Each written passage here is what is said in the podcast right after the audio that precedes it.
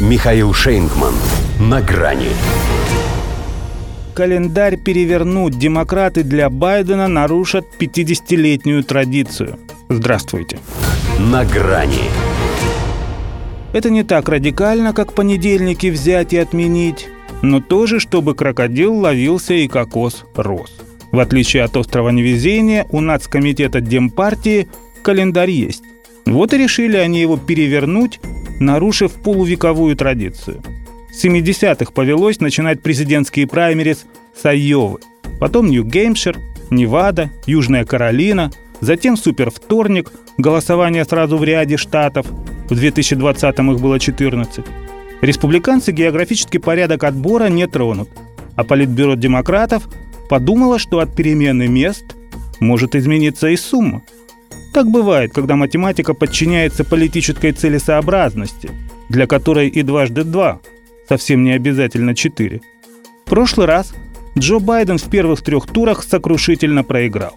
И только в Южной Каролине с ее афроамериканским преобладанием к нему пришла победа.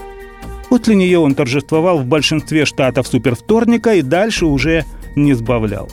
Стало быть, зачем прелюдии и эти комьями блины – нужно сразу приступить к Южной Каролине. Так и постановили, чтобы даже мысли не возникло, что президенту США может быть какая-то альтернатива. Кажется, что в этом шаге больше перестраховочного символизма, нежели практического смысла. Но делая его, партийный истеблишмент дает понять, что для себя он уже определился и от рядовых членов требует того же. И неважно, что по данным воскресного опроса у 62% вероятность переизбрания Байдена вызывает недовольство или злость.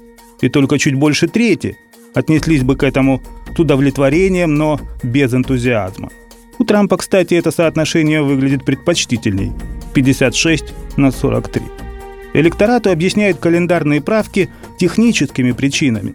Напоминая прошлую кампанию, когда из-за проблем с подсчетом голосов после кокуса в Айове демократы мало того, что потеряли темп, так еще и стали всеобщим посмешищем.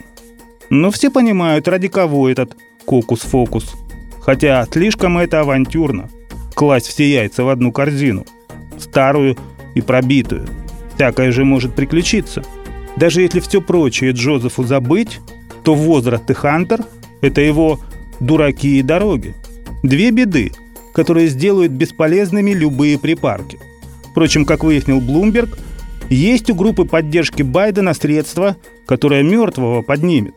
Секретным оружием называют они «первую леди». Неизвестно, как у нее с конем на скаку и горячей избой, но одного старого Мерина ей, как полагают, по силам удержать на переправе. Во-первых, он все равно представляется мужем Джил. Стало быть, в бюллетенях можно так и записать, ибо лучше слыть каблуком, чем дырявой калошей.